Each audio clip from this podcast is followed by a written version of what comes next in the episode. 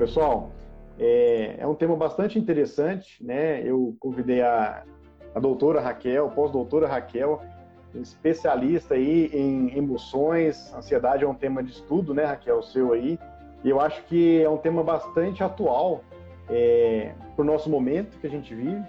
É, a gente vai comentar sobre isso, né, na, na nossa aqui no roteiro que eu fiz sobre o assunto.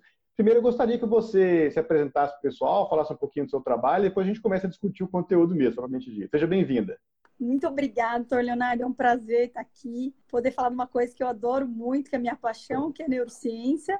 E na neurociência a gente tem os transtornos de ansiedade. Então, eu sou a Raquel, eu fiz biologia na USP de Ribeirão.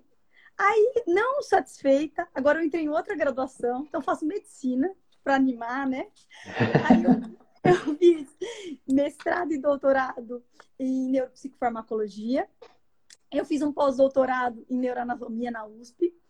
Eu fiz um segundo pós-doutorado na New York University com o, o, pai, que a gente pode falar que é o pai da neurobiologia das emoções, né, que é o Joseph Ledoux. Depois eu fiz um terceiro pós-doutorado na neurocirurgia, aqui na Faculdade de Medicina da USP, e trabalhei como pesquisadora na Universidade de Paris-Sud, em Paris, e na, aqui no Hospital Sírio-Libanês. Hoje eu sou coordenadora da pesquisa do estudo de psiquiatria, do ambulatório de autismo, principalmente dos meninos superagressivos, e eu sou orientadora da pós-graduação, pesquisadora do Sírio, orientadora da pós-graduação, mestrado e doutorado, é, estrito senso, né? E aí, fora isso, eu tenho mais importante, minha contribuição para o mundo, que são minhas gêmeas, né? A Bia e a Então é isso. Esse, meu velho, essa sou eu.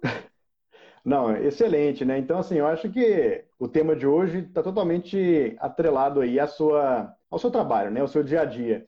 Para a gente começar, assim, ansiedade não é uma coisa muito fácil de definir, não, né, Raquel? O que, que, que é ansiedade? Assim, uma definição mais legal, mais, mais verdadeira de ansiedade que você já viu. O que eu mais gosto é esse estado emocional de apreensão, de incerteza, e se a gente for pensar nessa atualidade, nessa situação que a gente está hoje, dessa incerteza se, ai, será que a gente vai conseguir voltar a trabalhar? Será que a gente vai poder sair de casa? Será que a economia vai voltar? Será que então, assim, isso é super atual e representa muito essa situação, que é a situação de ansiedade, dessa apreensão, dessa incerteza do que vai acontecer. A gente está tá tomando algumas medidas agora que são preconizadas aí pelo OMS, mas muita gente ainda é uma coisa nova, então a ansiedade se encaixa perfeitamente em situações como essa, né? Quando a gente começa a olhar para o futuro sem entender o, o que realmente pode acontecer. Não, e com certeza, esse fato da gente não saber o que vai acontecer, quando a gente vai conseguir retornar à rotina, porque essa coisa de ter a sua rotina é uma coisa que diminui muito a ansiedade, né? Se você for pensar, você ter uma rotina, você já sabe o que vai acontecer, você consegue reduzir muito o nível de ansiedade. Porque você planejou, né? Ah, eu vou fazer isso, isso, isso. Então você consegue reduzir bastante o nível de ansiedade. É, tá ficando, já tem uma dica já então. Então, quanto mais você, você for uma pessoa organizada, né, com tópicos, com uma rotina já pré-estabelecida, menos espaço tem para eh, eh, decisões que você ainda não sabe o, o que pode acontecer, né? Então, é uma dica boa, né, Raquel, essa aí, de se organizar. Só que tem que ser muito tranquilo para flexibilizar, né? Porque às vezes a gente faz um planejamento e o planejamento não sai exatamente, é. né? Pode gerar então, mais ansiedade, né? É, então tem que tomar muito cuidado nesse ponto. Então, assim, é bom ter uma rotina para tentar diminuir a ansiedade, com certeza é uma coisa muito boa, só que você tem que estar com esse ponto de poder flexibilizar, né? Mas se for uma pessoa muito, olha, a rotina tem que ser assim, se sair alguma coisa, ah, eu não vou conseguir fazer, não vou... então você tem que estar muito atento a essas nuances. É, estudando um pouquinho sobre a definição, né, até muita gente confunde ansiedade e medo, né? Eu, eu vi assim que o medo, não sei se você pode até me corrigir, o medo está muito voltado para uma coisa mais do presente e ansiedade tem a ver com uma com algo do futuro, com um, uma expectativa em relação ao futuro. Como é que é isso, assim, essa diferença real entre medo e ansiedade que você, você diz para nós? A gente usa muito como sinônimos, né? A gente fala, ai, eu tô com medo, eu tô com ansiedade, a gente usa muito como sinônimos, mas elas não são a mesma coisa. Então, vou dar um exemplo para a gente entender muito bem. Então, faz de conta que a gente está na Praça da Sé, meia-noite. A gente está lá andando na Praça da Sé, não aconteceu nada. Nada, nada, nada. Só o fato da gente estar tá ali, tá escuro, a gente não sabe o que pode acontecer. Nossa, será que vai vir alguém? Será que eu vou ser assaltado? Será que... A gente está ansioso. A partir do momento que apareceu alguém, por exemplo, apareceu alguém para assaltar a gente, aí você tem um estímulo, uma coisa real, aí você tem medo. Então, qual seria a definição para distinguir os dois?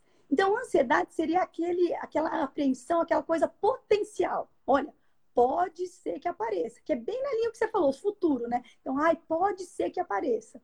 E o medo, você tem aquela ameaça real. Ela tá ali, olha, você tem um assaltante na sua frente.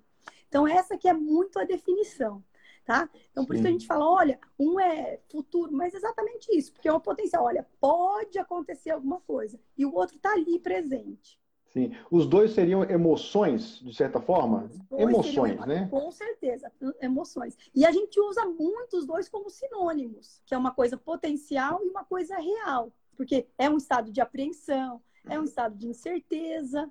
Então, a gente usa muito isso, mas tem essa distinção na definição. Tá. E aí, eu acho que já abre a brecha para a gente discutir também uma coisa interessante, que é assim, muita gente fala no dia a dia ansiedade e o próprio medo também como sendo algo ruim, como sendo algo patológico. E não, e não é bem por aí de jeito nenhum, né? Tem total função fisiológica para o organismo, para o cérebro, a questão do medo e da ansiedade, né? Em, em que questão evolutiva que se inseriu assim para proteger o ser humano, a nossa vida? Assim? Então vamos pensar o seguinte: eu sempre coloco a ansiedade como uma coisa protetora. Por exemplo, vamos pensar na parte evolutiva. Nenhum animal ia se arriscar em nenhum ambiente aberto, a se expor, a ficar no meio do. Se tivesse uma, uma área bem descoberta, ninguém ia ficar ali. Por quê? Pode aparecer alguma coisa, pode. Então, o que, que acontece? Isso a gente acaba considerando a ansiedade como uma coisa protetora. Então, a ansiedade não é ruim. Tem um, uma curva bem conhecida de Donsky que é o seguinte: em relação à aprendizagem, em relação à aprendizagem e ansiedade. Então, o que, que acontece? O que, que essa curva fala? Que quanto mais ansioso você vai ficando, melhor vai ser seu desempenho. Então, mais ansiedade, melhor o desempenho. Perfeito. O que, que acontece? Chega uma hora que o nível de ansiedade está tão alto que o desempenho não melhora. E ele começa a fazer o quê? O desempenho começa Cai. a cair. Então é isso que a curva fala. Que a ansiedade é bom porque você vai se preparar. Então vamos pensar que você tem uma prova. Óbvio que você vai ficar ansioso. Hoje, por exemplo, eu tinha essa live com você. Imagina, minhas crianças tinham que dormir, porque senão como que eu conseguir falar? Então eu fiquei super ansiosa. Falei, gente, as crianças precisam dormir. Então, o que acontece? Você acaba tendo, olha, então vou, vou ter que fazer uma rotina aqui, vou ter que fazer um desempenho máximo para as crianças dormirem para não ter problema. Então a gente se prepara muito. Então, o bom da ansiedade é que a gente vai se preparando. Só que o que, que acontece? Chega uma hora que a ansiedade está tão alta, tão alta, que o desempenho começa a cair. Então, assim, aqueles brancos que a gente fala, olha, o indivíduo foi fazer a prova, ele estava tão ansioso, mão suando, estava taquicárdico. E aí, o que, aconteceu? O desempenho caiu. Ele teve um branco, não conseguiu fazer a prova, e aí, em vez de ele ter uma nota boa, ele. Aí que entra essa parte do transtorno. Por que que acontece? A ansiedade é natural. Não tem como falar assim, olha, eu não quero ter ansiedade. Eu quero ter uma vida sem ansiedade. Não existe, gente. Desculpa, não existe. A ansiedade é uma coisa boa para a gente se preparar, para a gente dar. Sem ansiedade, a gente, a gente se dá mal, né? Sem ansiedade, não, não precisa dela. A gente não ia se preparar, não ia fazer nada. Então, a ansiedade é uma coisa super boa, adaptativa. Só que o que acontece? Quando ela é nível muito alto, ela acaba prejudicando. Vamos pensar nos transtornos de ansiedade, quando está muito alto? Sim. Os indivíduos não conseguem sair de casa, os indivíduos, hum. né, vamos pensar no, no pânico, transtorno de pânico. Então, qualquer aquela sensação de morte iminente, que vai dar alguma coisa errada, que eu não posso sair. Então, você vê que acaba aquelas fobias extremas. Então, a gente tem fobia de lugares novos, fobia social. Então, a gente vê que acaba acarretando num prejuízo das funções do dia a dia, do cotidiano. Então, a gente não consegue fazer as atividades do dia a dia por causa disso, porque é um transtorno de ansiedade. Se fosse o nível normal, a gente conseguiria fazer tranquilamente as nossas funções. Perfeito. E quando a gente olha assim, né, o que, que provoca ansiedade, já partindo para uma questão um pouquinho mais patológica, um pouquinho mais do exagero aí, né? Aí eu vi assim, a quantidade de coisas que podem favorecer, desde fatores sociais, eu vi aqui, por exemplo, não sei se viver sozinho, nível socioeconômico se relaciona, é, pessoas com alterações tipo solteiros, divorciados, separados, que tendem a ficar mais sozinhos, às vezes tem uma. O que, que você vê, de maneira geral, de fatores associados com ansiedade? Mulheres mais ansiosas que homens, é verdade ou não? Fatores psicológicos? Eu vou contar por que, que isso acontece. A gente até achava que a parte de ansiedade tinha um componente genético. Então, é, se você era filho de mãe ou de pai que tinha transtorno de ansiedade, que já, era, é, já tinha esse nível mais elevado de ansiedade, você já sabia que você tinha maior propensão a ter transtorno de ansiedade. Só que desde mais ou menos 2006, quando surgiu o conceito de epigenética, a gente começou a ver que o que estava acontecendo era que os fatores ambientais estavam modificando. Então, do que, que eu estou falando? Estou falando o seguinte: exatamente todos esses pontos que você levantou.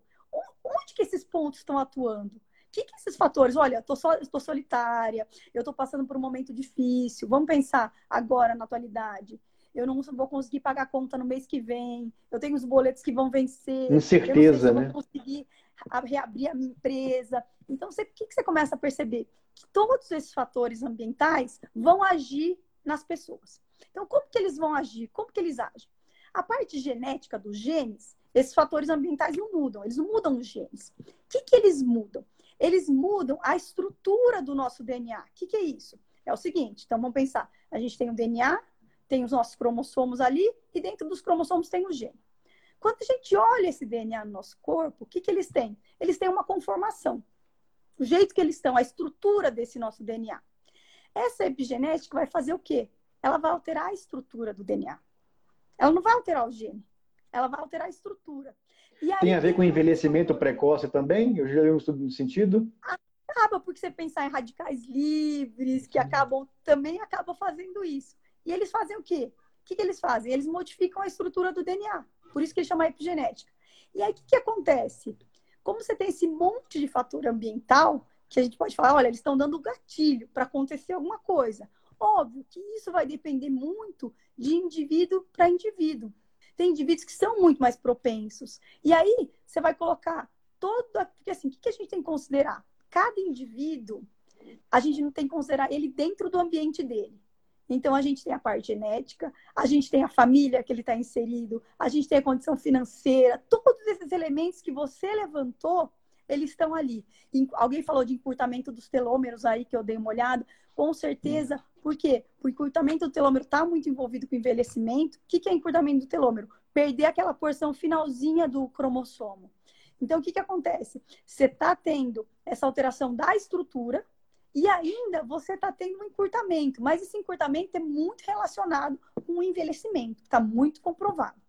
Tem um trabalho é, da Current Top Neuroscience e ela fala muito disso que a parte de ansiedade está muito relacionada com a epigenética. A gente até Legal. colocava essa parte de fator genético. A gente fala, olha, está envolvido.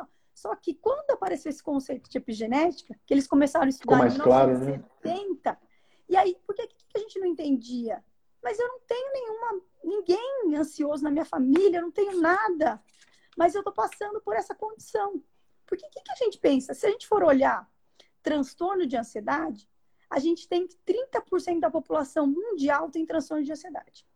Bastante, né? Aqui, na região da Grande São Paulo, tem um estudo do pessoal da, aqui da USP, da psiquiatria, colocando 33% das pessoas na Grande São Paulo com transtorno de ansiedade. E aí, a hora que a gente vai olhar, deixa eu ver a idade dessas pessoas. Elas estão na faixa economicamente ativa. E aí a gente vai olhar dados da Previdência. A hora que a gente pega os dados da Previdência, a gente vê que a segunda maior causa de afastamento é transtorno de ansiedade. Então, você está vendo como tudo acaba, olha, é. eu preciso trabalhar, eu tenho... Não é só biológico, né? É uma coisa muito mais ampla, né? Por isso que a gente fala que tem que olhar os indivíduos com essa com essa delicadeza. Não adianta né? a parte genética, não adianta falar, olha, uma, olha, isso aqui tem que ser individualizado, tem que colocar o contexto do indivíduo, o que, que ele está passando, porque tudo isso influencia. Essa parte é, E cuidar, cuidar dos nossos ambientes, né, Raquel? Os ambientes que a gente vive tem que ser ambientes saudáveis, porque eles modulam o nosso cérebro, de certa forma, o nosso Com comportamento, né? certeza. né? E a gente tem que pensar até no sono. Pode ver, quando a gente está é, muito ansioso, fica muito difícil dormir. Então, a qualidade do sono fica muito ruim. A gente vê que acaba casando. E aí, o que, que acontece? Você tem uma qualidade de sono ruim, você tem uma produção de neurotransmissores ruim. Então, neurotransmissores ruins, o que, que acontece? Olha, vamos pensar nos transtornos de ansiedade, todo aquele desbalanço de neurotransmissor. Aí, o que, que a gente fala? Olha, por isso que essas rotinas que a gente fala de higiene do sono, você ter uma rotina para dormir, ter aquele espaço, como você faz para dormir, para tentar se acalmar, para tentar tirar aquele monte de pensamento. Só que o que acontece? Se você está numa situação difícil, no trabalho, olha, como que eu vou pagar a conta? Fica muito difícil você tentar fazer é. isso. Olha, eu vou tentar não pensar. Você concorda? Por mais que a gente fale, olha, o ideal é fazer. É inconsciente, né? Com certeza. Inclusive, inclusive, até puxando esse gancho, alguns fatores que geram ansiedade para a gente, eles não são necessariamente conscientes, né? Às vezes, eles, no dia a dia, a gente a coisas acontecem e deixam a gente ansioso, disparam reações da amígdala, você pode depois comentar mais sobre isso, sem que a gente nem tenha consciência de que esse fator está ali causando algum tipo de, de afetação na gente. Não, com certeza. Deixa eu só comentar esse negócio da amígdala que você falou para o pessoal entender um pouquinho. Por que, que a gente tem medo ou a gente tem ansiedade? O que, que do cérebro vai sinalizar que aquilo é perigoso? Então, a gente tem uma estrutura bilateral, que a amígdala, não é a amígdala daqui, gente, é a amígdala cerebral, né? Sempre quando eu falo um pouco da amígdala, o pessoal acha que eu tô falando da. Mudou de nome. É, tem o pessoal que acha mesmo.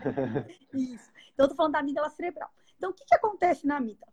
A amígdala que dá essa conotação de perigo para as coisas. Como que eles descobriram isso? Então, vamos ter uma ideia. Então, começou de experimentos bem antigos que eles fizeram com macacos.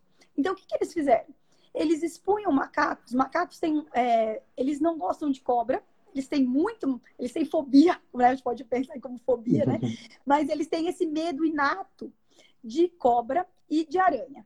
Então, o que, que eles faziam? Eles expunham esses animais a aranha e a cobras de plástico. Óbvio que o animal não sabia que era de plástico, né? Era só para gerar o medo. E aí, automaticamente, os animais pulavam, tentavam fugir desses objetos. Aí, o que, que eles fizeram? Eles fizeram uma lesão na amígdala bilateral e removeram cirurgicamente a amígdala. E aí pegaram o mesmo animal e colocaram esse animal em frente a esses mesmos estímulos. Ou seja, se fosse é um medo inato, ele ia ver os animais e ia tentar fugir. Só que o que aconteceu? Esses indivíduos, esses macacos, olhavam, olhavam, pegavam na mão, tentavam comer, não reconheciam esses objetos como sendo perigosos. E aí a gente vai olhar vários relatos de pacientes que têm calcificação da amígdala.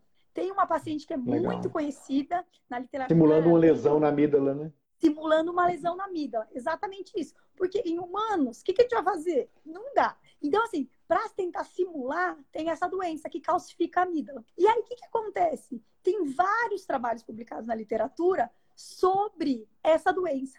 E aí eles vão tentar entender o que está acontecendo. E aí é uma mulher que tem essa doença, e o que, que acontece? Ela tem muito medo de aranha. E aí, o que, que eles fazem? Lá nos Estados Unidos, principalmente, tem aqueles pet shops de animais diferentes. Então, tem um pet shop de aranhas. E aí, como se entrasse numa jaula, uma gaiola, e eles vão fazer isso com ela. Ela dizia que quando ela era pequena, ela morria de medo de aranha. E aí, ela entrou nesse pet shop, colocaram ela na gaiola e assim, ela morria de medo de aranha. Era uma coisa que ela falava: olha, tenho medo de aranha. E ela entrava e começava a pegar as aranhas na mão. E ela fala, e o pessoal perguntou, né? Mas por que você pegou aranha? Você não tinha medo de aranha? Ela falou: não, sabe o que, que é? É que eu fiquei com muita curiosidade de ver o que, que era, de olhar. Então, essa amígdala que vai dar essa conotação de uma coisa perigosa. É aí que a gente começa a entender como que o cérebro está processando tudo isso que está acontecendo. Então, o que, que a gente começa a ver? Olha, então todos esses estímulos que a gente tem estão indo direto para a amígdala. E ela que vai filtrar o que é perigoso e o que não é perigoso. Então tá, então a gente tem essa ideia. O que, que vai acontecer? A gente tem o córtex pré-frontal que pode inibir isso. Fala assim, opa, não, calma, você está achando que isso é perigoso? Mas não é, calma, vamos olhar para o outro lado. Avaliar o risco, né? Vamos avaliar esse risco, exatamente, sistema de avaliação de risco. Vamos avaliar o risco. Será que é tudo isso? E aí o córtex consegue modular a amígdala. Então, essa que é a ideia. E depois a gente tem todas as alterações que a ansiedade causa. Então a gente vai pensar em aumento de batimentos cardíacos, a gente vai pensar em sudorese, a gente vai pensar em várias coisas. Então o que, que acontece? A gente vai pegar e essa amígdala vai mandar a resposta para o hipotálamo. E aí o hipotálamo vai fazer toda a cadeia. Vai alterar desde os batimentos, vai alterar a temperatura corporal, vai fazer toda a cascada, vai liberar os hormônios. Então a gente As pupilas, né? hipófise, hipotálamo, hipófise adrenal, liberando aquele monte de cortisol. Então a gente tem uma relação muito, se você for pensar na estresse, a gente tem uma relação muito próxima. Você acaba liberando uma quantidade muito grande de cortisol, você acaba. É, tem vários é, trabalhos na literatura falando bastante da ocitocina também. Então, o que é ocitocina? É aquele que a gente chama de hormônio do amor, né? Adoro ocitocina, ah, é o hormônio do amor, né? Que faz o vínculo de duas pessoas, que faz o vínculo da mãe e do bebê. Então, a ocitocina ela é produzida pelo hipotálamo. E aí, o que, que, acontece? Em animais, já é muito estabelecido que a ocitocina é, ela tem efeito. Quando a pessoa está numa situação de ansiedade muito alta, é liberada ocitocina. Exatamente, porque a ocitocina tem o, papel de ansiolítico. De Ao contrário, né? Aproximação, né? Não a repulsa, né? Exatamente. Então, ela faria isso. Só que quando eles foram olhar em pacientes, Existem pouquíssimos trabalhos, acho que quatro trabalhos, que eles conseguiram dosar ocitocina. Por quê? Porque eles foram dosar ocitocina no sangue. E a, a gente for pensar, metabolismo da ocitocina, o tanto que ele fica, é muito diferente. Você tinha que pegar e fazer o quê? Olha, eu quero ver paciente, então vou pegar a ocitocina lá no sistema nervoso. Eu vou pegar a ocitocina no cérebro. Só que, infelizmente, a gente não consegue fazer isso com o paciente. Por isso que quando a gente olha os dados com pesquisa pré-clínica, eles são muito fortes. E por quê? Porque gente, as pessoas conseguem extrair o cérebro, estudar o cérebro melhor. E aí, com pacientes, quando a gente vai ver, a gente olha o sangue, que é uma coisa super dissolvida, né? Muito espalhado. Não é Já passou por algum tipo de metabolização ali também, não é algo, né, exatamente naquele momento, né? Com certeza. E o fato de processar o sangue, né? Até quanto tempo hum. depois da coleta, né? Então, tudo isso varia muito. Por isso que é muito robusta essa literatura de ocitocina em animais e ela não é tão robusta em pacientes. Exatamente por isso, porque todo mundo tenta olhar um marcador, né? E eles é, têm vários, várias tentativas até de desenvolver medicamentos com ocitocina para tratar os transtornos de ansiedade. Legal, estão... tem bastante gente aqui elogiando, elogiando ah, a live aqui. Muito legal, não, mas está excelente mesmo, tá de parabéns, Raquel, muito bom. Aí, deixa eu ver se eu acho que tem uma pergunta interessante aqui. Ó. O hipotálamo interfere muito na ansiedade? Bom, igual a Raquel explicou, né, o hipotálamo ele é o centro da, do nosso comando autonômico ali. Então, ele vai fazer essa ponte, né, Raquel, entre a amígdala e, essas, e esse estado corporal orgânico de ansiedade, todas essas modificações que você citou, né, Raquel? É, falo é, ele é a principal via de saída, né? Se a gente for pensar, a amígdala conecta, conecta diretamente para o hipotálamo e faz toda essa alteração. Então, desde temperatura corporal, a gente vai pensar. É, vamos pensar uma coisa, olha, então vamos pensar em ingesta de alimentos. Você está numa situação de ansiedade, muda até isso, né? Tem gente que fala, olha, quando eu estou ansiosa, eu como que parece que vai acabar o mundo. Tem gente fala, tem gente que é feliz e fala assim, ai não, quando eu estou ansiosa, eu não gosto de comer. Não, não tem, eu, eu, não, não eu sou desse grupo, não. Mas o pessoal fala muito, né? Então tem muito isso de, olha, uma situação de ansiedade muda muito. Porque se a gente for pensar centro de fome, saciedade, está no hipotálamo. Então a gente hipotálamo começa a relacionar muito com outros sistemas, exatamente por isso, né? Por esse fato de eu, o hipotálamo ele tem muitas funções. Eu gosto de falar aqui no meu cérebro bastante que assim que tem três coisas que eu acho muito, muito importantes para o cérebro, que são, entre aspas, gratuitas, todo mundo pode fazer, que é a questão do sono regular, a higiene do sono que você comentou, uma alimentação é, é, balanceada, não abusada em gorduras saturadas, em excesso calórico, né? E a atividade física, né? Com certeza, essas três coisas aí influenciam bastante nos níveis de ansiedade, né? Se você tiver algum artigo, alguma coisa para comentar um pouquinho sobre isso, por exemplo, atividade física, ela eu, eu, eu, vi um artigo que associa um pouco uma alteração nos gânglios da base com a questão dos indivíduos que sofrem de maior ansiedade. E a atividade física, ela pode mobilizar ali o funcionamento da, dos gânglios da base, melhorando o funcionamento deles e reduzindo o nível de ansiedade. O que, que você viu já sobre isso, sobre essa questão? E que a gente é bem estabelecido e tem muita coisa relacionada às minhas endorfinas. Então, as endorfinas Sim. também acabam tendo um papel ansiolítico importante. Então, o que, que acontece? A prática de exercício físico acaba tendo esse efeito ansiolítico, ou seja, diminuir a ansiedade. Por quê? O que, que eles colocam muito? Eles colocam que ela consegue inibir essa ativação da amígdala. Então, é uma maneira de, em vez de você inibir via córtex pré-frontal, você consegue inibir com essas endorfinas. Então, isso já é muito bem estabelecido. Outra coisa que você falou do sono. Se a gente for pensar no sono, a gente tem um sistema ativador reticular ascendente, que está totalmente conectado com a amígdala. Por isso que a gente percebe que quando a gente está é, muito ansioso, a primeira coisa que vai embora é o sono. Porque a gente é. não consegue fazer a ativação correta desse sistema. Por quê? O que, que vai acontecer? Como eu vou tirar esses pensamentos da minha cabeça, esse monte de preocupação da minha cabeça e conseguir dormir? Eu estou ativando o meu sistema. E aí a gente tem muita coisa, por exemplo, neurotransmissor. A gente sabe que para formar neurotransmissor tem que ter uma alimentação adequada. Por quê? Porque os neurotransmissores são formados a partir de compostos que a gente se alimenta, principalmente a parte proteica. Então a gente coloca o quê? A gente coloca que se a gente não consegue ter essa alimentação, a gente não consegue dormir, porque durante o sono tem uma produção muito alta desses neurotransmissores. Então a gente acaba tendo essa conjunção de fatores que realmente alimentação adequada, exercício físico e sono estão totalmente intrincados, né? Perfeito. Eu vi uma pergunta aqui.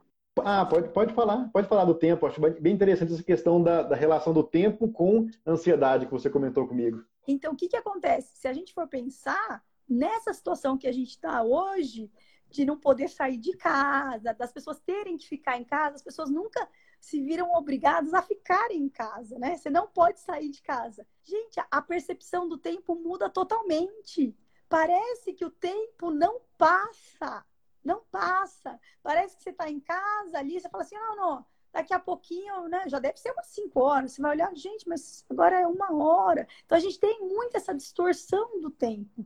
E eu trabalhei bastante com o pessoal. Tem um grupo da França, onde eu fiquei de pesquisadora visitante da Universidade de Paris Sud, que só trabalha com isso. Como que a amígdala faz esse processamento temporal? Então vocês acabam vendo que é por isso que, que acontece? A gente tem uma percepção totalmente alterada do tempo. E esse trabalho a gente fez, acho que a gente ficou, a gente ficou dois anos tentando entender o que estava acontecendo, qual que era o problema. E aí a gente viu exatamente isso que você falou, mas você falou dos gânglios da base. Então a gente viu que essa comunicação da amígdala com o estriado, que faz parte, né, dos gânglios, uhum. acabava alterando essa percepção temporal. Então, por isso que esse exercício do esporte que você falou, né, dali dos gânglios base, leva mais ainda subsídios. E a gente publicou esse trabalho na Nature. Então, eu tenho um trabalho na Nature, na Nature Communication, é, Brasil, Estados Unidos e Paris, né, e França, que a gente tem colaboração, mostrando isso, como que a amígdala interfere nesse processamento temporal. E isso vale para várias coisas.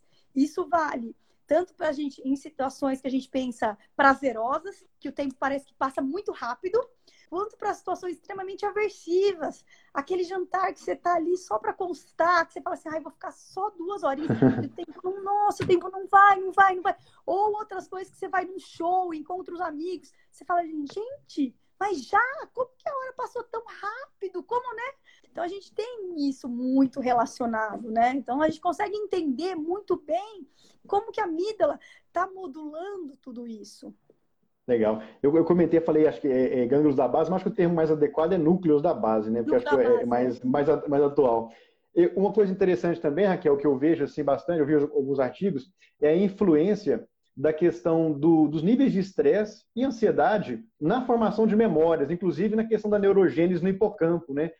Tanto que isso é algo que está sendo bastante estudado e que realmente já é comprovado que existe essa alteração. O que, que a gente já sabe? Então, vamos pensar uma coisa. Essa coisa de neurônio, né? Ah, não, nascer neurônio, né? Que a gente sempre fala, ah, não, tem neurogênese, tem nascimento do neurônio.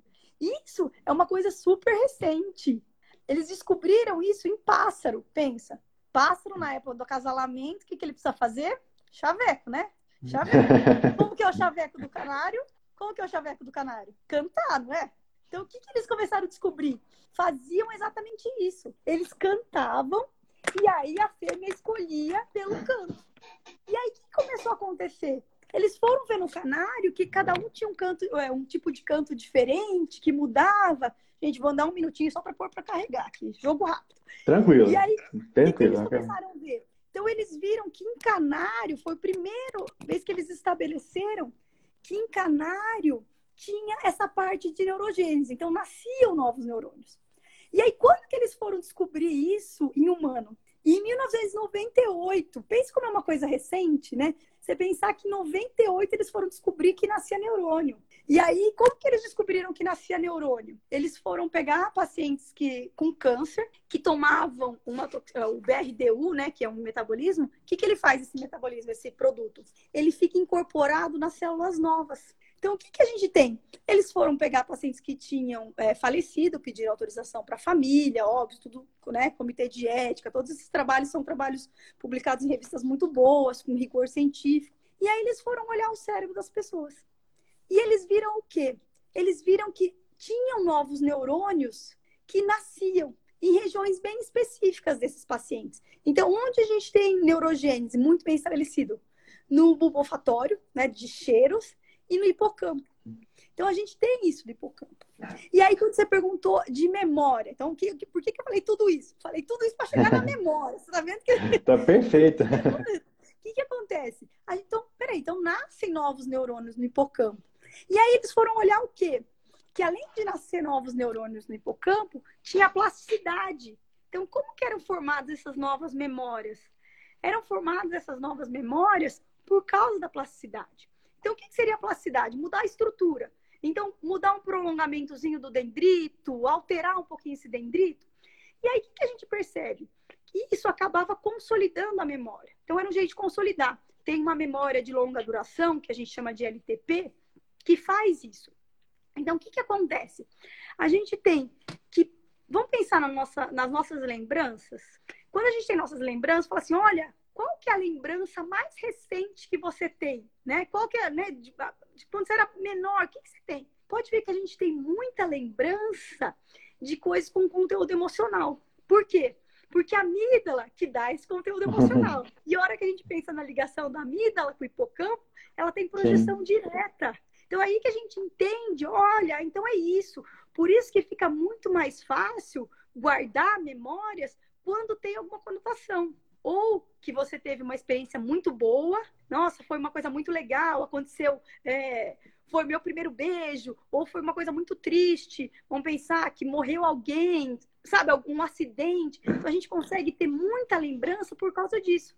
Porque a gente tem essa conexão da amígdala com essa parte emocional, né, com o sistema límbico, e a gente tem essa parte do hipocampo, fazendo essa consolidação das memórias. Por isso que fica muito mais fácil guardar coisa com conteúdo emocional. Isso vem muito, né? Tem muito a ver com o que você comentou das neuroaminas, da, principalmente da noradrenalina, também tem a serotonina, que vão ativar a amígdala e vão causar essa ativação aí em algumas regiões do hipocampo, do hipotálamo e tudo. E tem também a parte gabaérgica também, que está muito associada com os benzodiazepínicos, pela simulação dele, que vai, de certa forma, inibir um pouco alguns estados da amígdala ali, né? E, e vai deixar a pessoa com menos ansiedade, inclusive um dos tratamentos para ansiedade, que é um, um, tipo de medicação que a gente usa, né? É, mas assim, não falando do ponto de vista de medicamento, uma série de hábitos de vida podem diminuir nossa ansiedade, desde meditação, a gente já falou da atividade física, do sono adequado, né?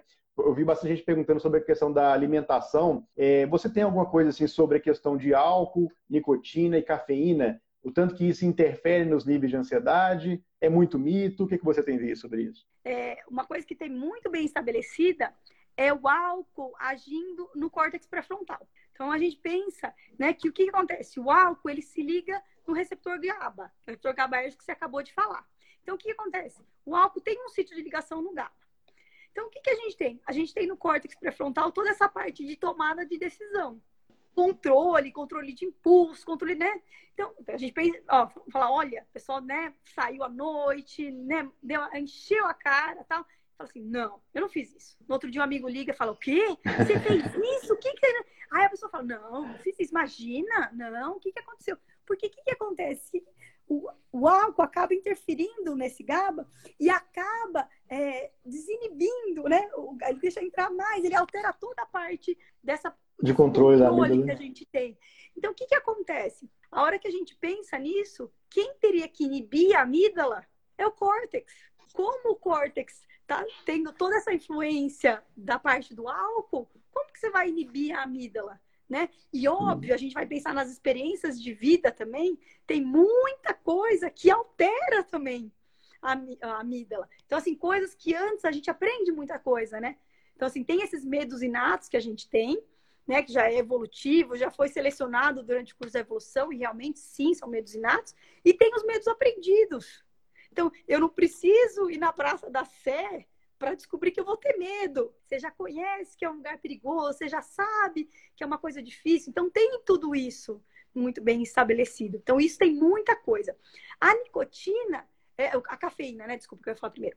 O que, que acontece da cafeína? Gente, eu comecei a estudar um pouquinho de, de a parte de mutação, agentes teratogênicos, agentes de mutação, e eu vi muita coisa da cafeína alterando o DNA. Então, a estrutura do DNA. Então, a parte das bases que a gente pensa no DNA, né? Então, tem ali do que, que ela é constituída. Então, tem as bases, como vai fazer o pareamento. E aí, tem muitos trabalhos mostrando que tem um pareamento, principalmente essas bases purinas. O que, que são as purinas? Então, a, a adenina e a guanina, que a cafeína acaba alterando então, além de pensar na parte de receptor, a gente tem que pensar na parte genética também. Né? Então, isso é uma coisa que a gente nunca pensou em cafeína. Olha, é, já é um hábito da gente, né, café. Mas, gente, ninguém está é. falando aqui de tomar três, quatro xícaras de café, né? A gente está pensando numa coisa, né, patológica, né? Nível mais elevado. Eu gosto sempre de isso para a pessoa falar, é bom, é bom. Parei ontem de tomar café já, né? Parei ontem, né? Então, gente, é tudo, né? Se eu falo as coisas, é com pondera, né? moderação, mas bem ponderada, né? Que a gente tem que pensar isso. A amígdala, ela tem toda essa parte de função, a gente tem, mas a gente tem um DNA ali, a gente está expressando proteína, né? A gente tem muita coisa, né? Que tem que levar em consideração. E a parte de nicotina, a gente tem os receptores de nicotina. A gente tem receptores nicotínicos que já são bem estabelecidos, eles têm na amígdala, eles alteram muito a memória, já tem essa parte, mas acho que de nicotina, o que eu acho que é mais importante é a gente pensar na nicotina e na hemoglobina, né? Que ela diminui muito a oxigenação. Uma área que usa oxigênio é o cérebro, né? Então, sempre quando eu penso na nicotina, eu sempre penso isso, né? Diminuição por causa da nicotina. É, assim, eu vou deixar aqui o espaço aberto, é sensacional a live, muito boa mesmo. Foi um prazer, é um tema que eu adoro, né? Eu adoro o convite, muito obrigada pelo convite. Fiquei muito feliz em poder contar um pouquinho do que eu faço, do que a gente trabalha, mostrar um pouquinho esse lado de tudo que tem, tudo que a gente faz, né? Esses trabalhos que a gente tenta, né, cada dia colocar uma pecinha a mais no quebra-cabeça do cérebro para entender um pouquinho mais. E você vê como a amígdala é poderosa, né? Lembra que eu falei para você que ela dava essa conotação de tempo? Como assim já passou tudo isso? Já passou, já passou um. Tá... Raquel, muito, muito obrigado, viu, pela, pela disponibilidade, né? E já deixo o convite já para uma próxima participação. O pessoal gostou bastante. Aí a gente já combina um outro tema, já está convidada já para participar depois no futuro, tá? Estamos à disposição, tá ótimo. Beijo para todos e muito obrigada.